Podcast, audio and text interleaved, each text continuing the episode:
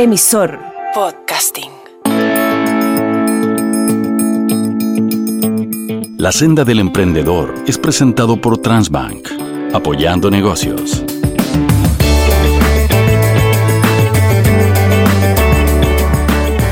¿Cómo están? Bienvenidos a un nuevo capítulo de La Senda del Emprendedor en, en tu plataforma de podcast favorita y por cierto también en el canal de YouTube de Transbank. Eh, cuando yo era chico lo que más jugábamos como juego de mesa era probablemente Metrópolis, mm, no recuerdo ningún otro, para serte franco. Eh, después hubo como una segunda generación de, de juegos de mesa, eh, donde había que descubrir un asesino, ese tipo de juegos, y ahora, hechos en Chile, un nuevo fenómeno de la industria editorial de los juegos eh, de mesa es protagonizado por Within Play, que es eh, el emprendimiento de dos hermanos que se dedican a la creación de juegos eh, de mesa centrados en la biología, la flora y la fauna de nuestro país. Daniel Varela es uno de los socios de Within Play que está con nosotros en la senda del emprendedor. Daniel, muchísimas gracias por estar con nosotros. No, muchísimas gracias por la invitación. De verdad que estoy súper contento de poder estar aquí. Excelente. Tú partiste con tu hermano, pero son tres socios al final. Sí, en el 2018 se, se incorpora Álvaro, que es nuestro ingeniero comercial. Nombra a tu hermano también. Porque Eh, Jorge Varela, Chilo lo conocen en el mundo de los, de los juegos de mesa. Dani y Chilo son como los, los creadores de los creadores. Nosotros somos los- las mentes maestras detrás de los juegos de nosotros. Y se les une Álvaro el 2018, o sea, hace cinco años. Sí. Él venía llegando de Francia eh, y él tiene un magíster en emprendimiento. Entonces llegó, nos empezó a hacer algunas ¿Y es preguntas. ingeniero comercial de profesión? Sí. ¿Ya? y nos empezó a hacer algunas preguntas si estábamos usando, bueno, varias técnicas y eran como no, no, no. Nos hizo una asesoría, dijo, oye, yo los voy a ayudar y si me- ven mejoras me, me pagan. Estuvo un par de meses trabajando con nosotros y, de- y le gustó, se enamoró del proyecto. ¿Y mejoró el negocio? Sí, to- totalmente, todo nos puso en el mapa. Así que le pagaron a Álvaro. Sí, no, y lo volvimos socio, lo hicimos parte de, de lo- del equipo. Ya, pero, ya, pero nos estamos adelantando en la historia. Eh, eh, Partamos por el inicio. ¿Cómo empieza Within Play? Bueno, yo me llevo por 10 años con mi hermano, ¿Ya? y yo era un poco el conejillo de indias de mi hermano y mi hermano me iba inventando juegos de todo lo que nos gustaba. O sea, nos gustaban las tortugas ninja, mi hermano recortaba unos cartones, sacaba unos dados y jugábamos, me hacía juegos de, de las tortugas ninja. Ah, ya, él esto es 10 años mayor. Sí, Y él te hacía juegos. sí. De todo lo que te puedas Ya, imaginar. ok, ya. O sea, ustedes no, no, no tenían Metrópolis en la casa, lo hacían, hacían ustedes el juego. Es que lo jugábamos, lo entendíamos y ya para afuera. Es que- más que o, o lo podíamos eh, reinterpretar, lo Ya. mejorábamos. Por ejemplo, en vez de que fueran los barrios, a lo mejor eran, no sé, po, eh, cosas medievales. En vez de comprarte un distrito, era, no sé, la taberna. Ya, o- perfecto. Entonces, Ya. siempre como. Ya, Siempre o sea, fuimos muy o sea, creativos. siempre mucha creatividad alrededor del concepto de juego. Sí, po, eh, también hay que agradecerle a mi mamá porque siempre nos trajo lápices, plasticina, cualquier elemento que pudiéramos nosotros eh, desarrollar nuestra creatividad, siempre estaba ahí atenta a traernos cosas para poder trabajar. Ya, así empieza. ¿Y en qué momento descubres que esto puede ser también una manera de, de, en fin, de, de hacer algo mayor? de que puedes no, no solo jugar con tu hermano, sino eh, venderlo y comercializarlo, en fin. Yo cuando estaba estudiando diseño, eh, mi hermano llega porque, bueno, teníamos de nuestros amigos y familiares, decían, oye, deberían patentarlo, saquen provecho, los juegos de ustedes son súper buenos. Y siempre estaba el bichito. po. Y mientras yo estaba estudiando diseño, mi hermano dice, oye, tengo unas lucas juntadas, ¿por qué no, no nos arriesgamos y tratamos de hacer eh, esto de vivir de los juegos? ¿Ya? Estaba estudiando todavía. Sí. ¿Ya? Además de que estaba estudiando, en ese tiempo, cuando nosotros partimos, eh, la industria no existía nada. Éramos, de hecho, no podíamos ver a nuestros pares que estaban haciendo juegos porque no, no, no, no- No había en Chile. Habían otros, pero estaban tan escondidos Ah, unos de otros que no, no, no sabíamos que existían. De hecho, cuando nos topamos con el primer colega, fue como, ah, mira, Tú hace lo también, mismo. tú también. Eh, y bueno, ahora empezaron a salir más, ahora hay de todo, hay canales de YouTube. Hay como un boom, ¿no? Sí, m- muy fuerte. Por yo creo que dentro de los últimos cinco años está pegando súper fuerte el, el tema de los juegos de mesa. Está como mucho más mainstream. Ya. Ya, pues, y empiezan a, a- conceptualizar la idea como, como para engrandecerla y ¿qué hacen? Nosotros estábamos, partimos haciendo juegos de zombies, no de la línea que tenemos. ¿Ya? Y como mi hermano es biólogo marino, un colega de estaba en un proyecto que tenían que hacer un juego. Me dijo, oye, mira, sé que nosotros no sabemos nada de juego, ¿por qué no nos ayudáis? Eran pocas lucas, pero siempre me acuerdo, mi hermano me dice, ¿sabes qué, Dani? Hagámoslo igual, porque necesitamos que se vea lo que estamos haciendo, que somos buenos en esto. Hicimos ese juego con muy poco presupuesto, pero ese juego llegó a oídos de Willow Willow. Willow Willow va, De Willow- la gente de, de la reserva, de Willow Sí. Willow, ¿ya? Ellos dijeron, oh, mira, esto está bueno, queremos hacer lo mismo, pero como con más presupuesto. ¿Ya? Entonces nos contratan para que hagamos un juego y de esa, de esa interacción nace Curruf. ¿Qué es este? ¿Qué, nuestro- el polerón de- del Dani también está? Es nuestro caballito de batalla. eh, este es el hit. este es el hit. eh, se vende mucho. eh, la gente lo dice mi juego favorito. Cuando los mismos influencers hablan, oye, ¿cuál es tu juego favorito? Curruf, Curruf, Curruf. Siempre, Ay, se, siempre se menciona Vamos Curruf. un, un segundo. ¿Qué significa Curruf? significa viento o espíritu del viento, pero también significa, en, en- tenían en Willow Willow un, un área de manejo de huemule. ¿Ya? Y el primer macho que nace le pusieron, Le pusieron. Curruf. Ya, espérate. Entonces, nace esto. ¿Cu- ¿Qué año es Curruf? Eh, la primera edición es como el 2016. Ya, hace no tantos años. No, no tanto. Si esto, esto está agarrando vuelo, como te decía, de los últimos cinco años que está como más fuerte el tema. Ya, y este y Curruf tiene, para que la gente, lo- los, los que lo pueden ver, los que lo están viendo, tiene un tablero, igual que los, todos los tableros de los, de los juegos de mesa, y, y tiene una especie como de recorrido, digamos, y va a ir recorriendo, ¿no? Claro, nosotros en este juego hicimos Abrí más o menos así, Eso. Eh, nosotros en este juego que hicimos, como era para la gente del Tume, tenían que ser elementos reconocidos. Por eso se parece un poco al Ludo, los caminitos. Ya. En este juego hay que hacer eh, tramas tróficas, cadenas alimenticias, que son como las escalas del carioca. Son- elementos que ellos pudieron como reconocer, pero con una dada vuelta para que sea como más moderno. Ya, y sacan Curruf, ¿y qué pasa? Eh, es un éxito total. eh, le empieza a ir súper bien y con Curruf eh, empezamos a ver que los, los colegas de nosotros están eh, fabricando en China. Entonces nosotros ya quisimos dar el paso de fabricación como ya a, la industrialización. Le comentamos a la, a la reserva y, dimos el salto. Y ahí llega esta edición de caja dura porque nosotros partimos en cajas blandas. Nosotros teníamos eh, ¿cómo se llama? Separar las cartas, armar las cajas nosotros con cinta de doble contacto, O sea, era le poníamos... Casi artesanal. Sí, de hecho, bien artesanal.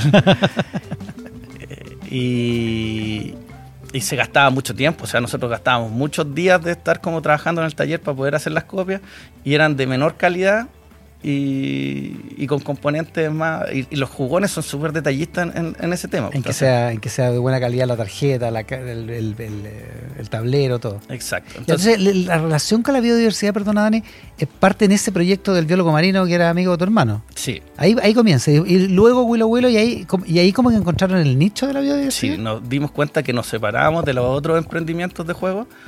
De hecho, y nos separamos de los juegos del mundo en general. Que como que podemos decir, acá está Within Play que está haciendo algo distinto a todo. Perfecto. Y de ahí empezamos a postular a otros proyectos, nos hemos ganado un par de fondar. De hecho, en Mycelium nos ganamos con, con un fondar. Qué lindo este. Esto es Mycelium, ¿qué es? Mycelium es el, Descubriendo el reino no fungi. fungi. Acá vamos a ver todo lo que es del- De los hongos. De los hongos, desde que somos una espora, vamos a empezar a ramificar nuestra red de micelio, vamos a absorber eh, sustratos para transformarlos en nutrientes y con esos nutrientes vamos a, a desarrollar setas, que son Espérate. Dos, dos preguntas. Una, alrededor de esto. Después volvemos al- a, como a, la, a la historia. Eh, ¿Uno tiene que saber de los hongos o va aprendiendo de los hongos con el juego? No, nosotros en todos nuestros juegos buscamos enseñar. Nosotros no somos eh, trivias, por ejemplo. no- todo, lo contrario de las trivias, porque en las trivias busca poner te pones a prueba el conocimiento del jugador. Exacto. Entonces, los juegos de nosotros tú no tienes que saber nada y vas a ir Ya, o sea, yo, no, yo que no sé nada de hongos podría jugar esto y no tendría problema. Ya. Exacto. Ah, ya, está bueno el concepto. Y eso con todos. Por ejemplo, acá vamos a ver lo que es la el, el- los ecosistemas antárticos. Tenemos juegos que hablamos del. de- Este, de que, el, que el último que sacaron, que se llama Ilan. Sí, este lo hicimos con la Fundación Antártida 21. Qué lindo. Ha tenido eh, eh, mucho, mucho éxito. De hecho, la Fundación está haciendo unos campeonatos escolares donde lo- los chicos que ganan van a la Antártida en cruceros, se sacan fotos. Han estado súper emotivos los, los testimonios. Qué de- buena. Ya, pero espérate, volvamos a la historia.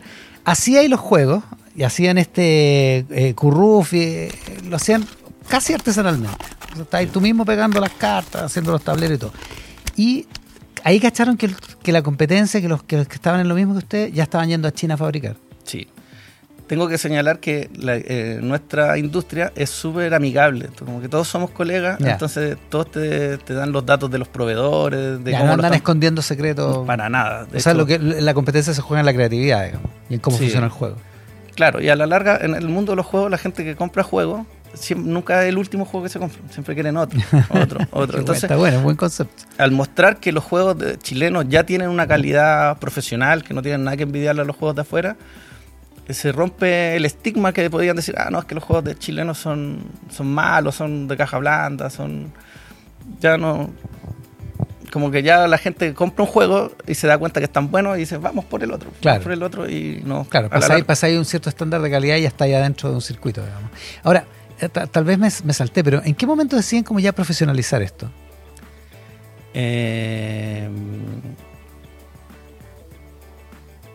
es que cuando estábamos en, el, en, el, en, en la U, cuando mi hermano me, me dice, hicimos la empresa, ya estábamos viendo cómo, cómo poder funcionar, pero con Curruf, al, al, al, al ya mandarlo a hacerlo ¿A China? a China, Ya, ese fue un...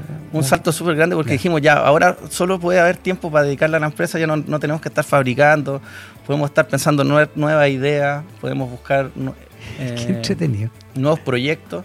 Al principio nosotros teníamos que ir a tocar las puertas y decir, oye, ¿no le interesaría hacer un juego de, de su área, por ejemplo? Ya, Y ahora no, pues, por ejemplo, los de la Fundación Antártida 21 llegaron a trabajar con nosotros porque nosotros éramos... porque Within Play ya era un, un actor los conocido. de, estamos trabajando en un juego de paleontología con el Museo de Caldera ¿Ya?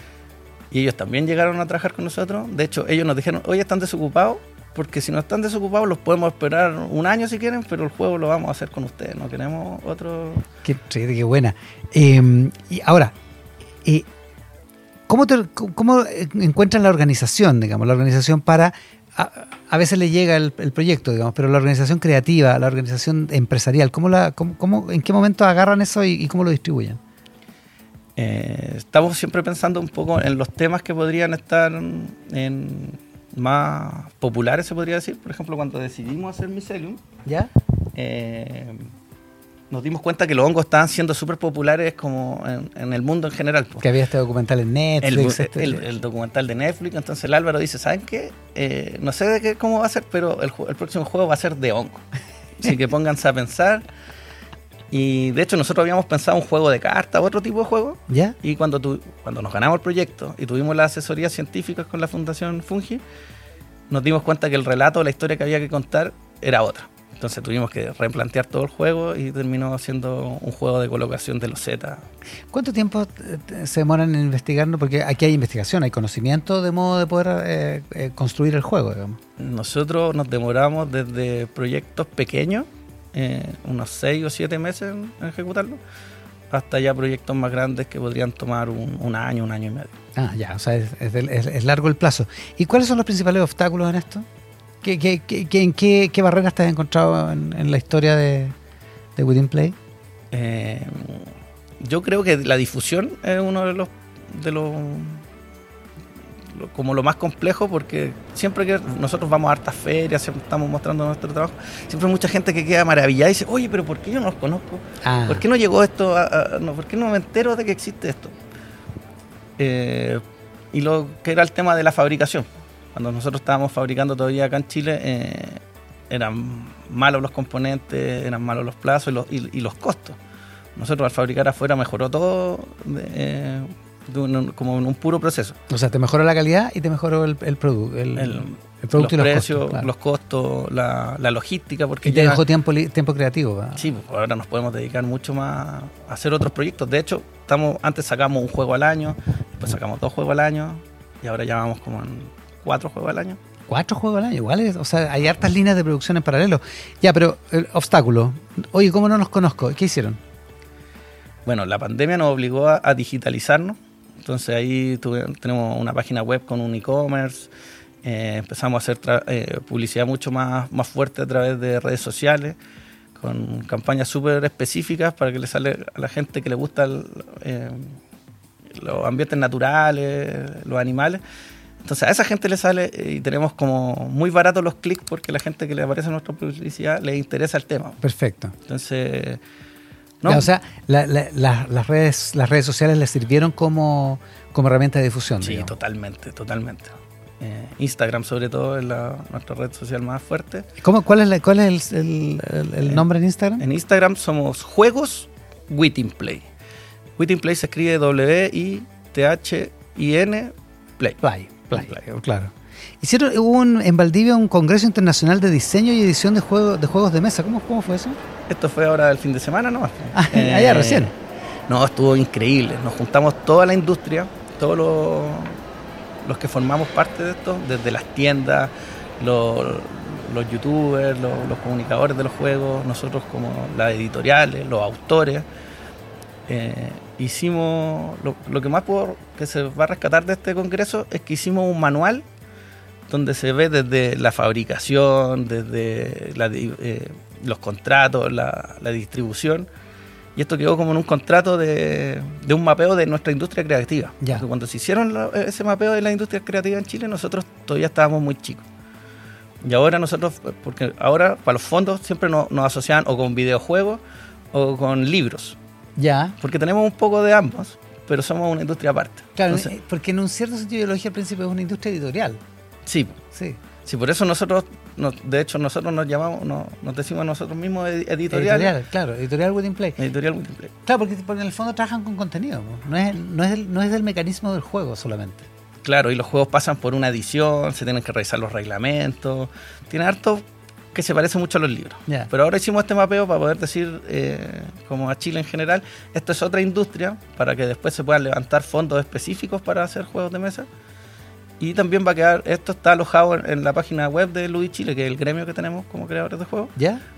Y está al alcance de todo. O sea, si alguien quisiera hacer un juego y en general nadie sabe, cuando nos preguntan, oye, queremos hacer un juego, no saben de qué se trata, aquí en este manual pueden ver desde, desde la fabricación, desde la importación de los juegos, de a quién contratar.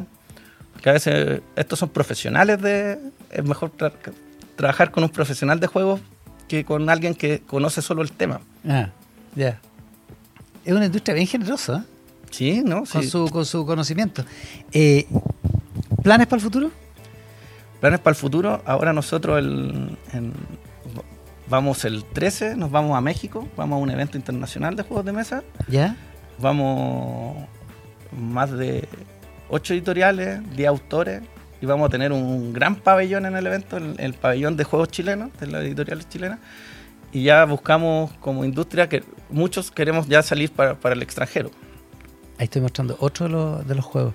Ya, ah, ya, o sea, porque ahora venden fuera de Chile o muy Eh, poquito. Muy poquito, porque son escasos, así como una unidad. una- Ya. Lo que nosotros queremos ahora es asociarnos con algún, algún distribuidor que, que localice nuestros juegos, que cuando nosotros fabriquemos en China vayan las copias directas a estos países ¿Ya? y se empiecen ya a distribuir de forma como permanente. Y lo- estos sitios, estos sitios tipo Amazon, Mercado Libre, que, que como que juntan vendedores y mercaderías, ¿les, les, les serían útiles? Yo creo que sí, pero hay que hacer estos pasos primero, Ya. llegar ahí a tener gente con contacto en México, en Estados Unidos y, y luego trabajar con ellos. Porque Ya, o sea- los, los mexicanos pues, que vinieron al Congreso nos dieron su... nos contaron cómo funcionaba allá el asunto y Amazon es, es una pieza clave que están usando ellos. Ya, o sea, se puede intentar, digamos. Sí, todo el rato. El dominio global es el plan. Sí, dominio. Vamos a global el mundo. Sí, no, totalmente. es que además, en particular de no- nosotros como editorial, eh, esto de, de entregar conocimiento a través de los juegos no, no está, o se ve muy poco. Y al nivel que lo hacemos nosotros, eh, puede ser una, una propuesta bien interesante para que nos conozcan en, en Europa, que es como el mercado más grande. Como la meta. Mm. Oye, eh, bueno, la gente que lo está viendo en el canal de YouTube de Transbank puede ver el polerón. Es bien bacán tu polerón. Sí. ¿Y los venden también? Eh, sí, pero se venden a pedido porque estos los confeccionan a mano eh, Ah, en Conce. chuta. Entonces, tienen un par de Ya, no, no- semanitas. no es que tengáis un stock, digamos. No, por ahora todavía es muy riesgoso porque como están Pero partiendo. es súper bacán, es, precioso. Es, de, de Curruf, del es juego. de Curruf. Nosotros tenemos de, bueno, de todos nuestros juegos tenemos como el brandeo para, estar en los eventos. No, con los. con lo ¿Y el sombrero no? juegos. No, el sombrero no. Es de, es de otra marca, ya. Ok, ya está bueno, ya. O sea, también podría haber ahí un desarrollo. Sí, Eventual. totalmente. Nosotros de repente hacemos póster o stickers y, y, y- vuelan. O sea, el, como el merchandising del- de los juegos de nosotros es bien popular. Ahora, este programa se llama La Senda del Emprendedor eh, y siempre terminamos con, con- con una pregunta que es muy, eh, eh, que, que yo creo que es muy importante para quienes oyen este programa, para quienes lo ven, que es cómo aprender de tu experiencia. Eh, ¿Qué consejo le darías a alguien que quiere convertir una, no sé si una afición, porque para ustedes es más que una afición, pero convertir esa pasión que tenían por los juegos en su forma de vida y en un negocio? ¿Cuáles son los principales obstáculos y cómo los superaron? Mira, yo como un consejo que le daría a cualquier persona que quisiera emprender en lo que fuera es tratar de hacer equipos multidisciplinarios. No trabajar, por ejemplo, si soy diseñador, no buscar un colega que también sea diseñador. Ya, no puros diseñadores, ya, en ese caso. La idea porque te pueda ofrecer eh, otras herramientas. po. Por ejemplo, cuando llegó Álvaro a nuestra empresa, trajo todo lo que- la visión comercial y, y la empresa creció al tiro. Entonces, buscar lo que, donde yo no, no sé, buscar una, un colega que te pueda dar esa mano. Y lo otro, eh, recomiendo lo- apoyarse en los centros de desarrollo de negocios, que de verdad que son una buena guía para los que están partiendo. Busquen centro de desarrollo de negocios en Google, les va a salir al tiro, a si salir, van a haber uno cerca. Centro de Desarrollo de Negocios, ¿está bueno? Y, y ahí te ayudan a postular a fondo o cómo regularizarte. Siempre están viendo en qué etapa estás y cuál podría ser la, futura- siguiente. La siguiente. Ya. Entonces, eso, y dedicado, ser bien ordenadito, eh, ponerse metas metas cercanas, o sea, siempre, nunca perder el objetivo que tenemos allá bien arriba, pero ir poniendo metas claras para poder ir, ir avanzando paso a pasito. Y en el caso de ustedes, esto no aplica para todos los negocios, pero en el caso de ustedes, jugar. O sea, Jugar. ustedes juegan mucho, tienen que jugar mucho para saber cuáles son las- para perfeccionar cada, cada diseño, ¿no? Claro, nosotros tenemos que jugar mucho eh, entre nosotros mismos, en la comunidad, tenemos que hacer pruebas a ciegas cuando ya los juegos están más o menos listos, nosotros tenemos que ser capaces de llegar con el juego, pasarlo con el puro manual y que la gente lo lea y aprenda a jugar. Las primeras pruebas uno les enseña, les explica, hay que ir tomando harta nota. Igual eh, es súper entretenido ese proceso porque también la comunidad quiere ser parte de eso. O sea, nosotros decimos, vamos a hacer unas pruebas de, de los juegos que se vienen. ¿Y la gente se inscribe? La gente se inscribe, va, le gusta dar opinión. Se lo toma bien en serio. Es que el juego hay que tomárselo en serio. Exacto, sí. ¿Qué es lo que ustedes han hecho? Finalmente. Daniel Varela es eh, uno de los socios de Within Play, que es la editorial de juegos eh, de mesa chilenos. Fabuloso. Felicitas, es increíble tu historia, Daniel. Muchas gracias, muchas gracias. Ha sido un trabajo de harto esfuerzo, harta dedicación y harto cariño. Nosotros entonces, le ponemos mucho cariño y, y amor a lo que hacemos y la gente lo nota. Dani, Chilo y Álvaro son eh, Within Play y han estado en la senda del emprendedor. Gracias, Dani. Muchas gracias a ustedes por la invitación. Con ustedes en el siguiente capítulo, la siguiente eh, jornada en la senda del emprendedor. La senda del emprendedor fue presentado por Transbank, apoyando negocios.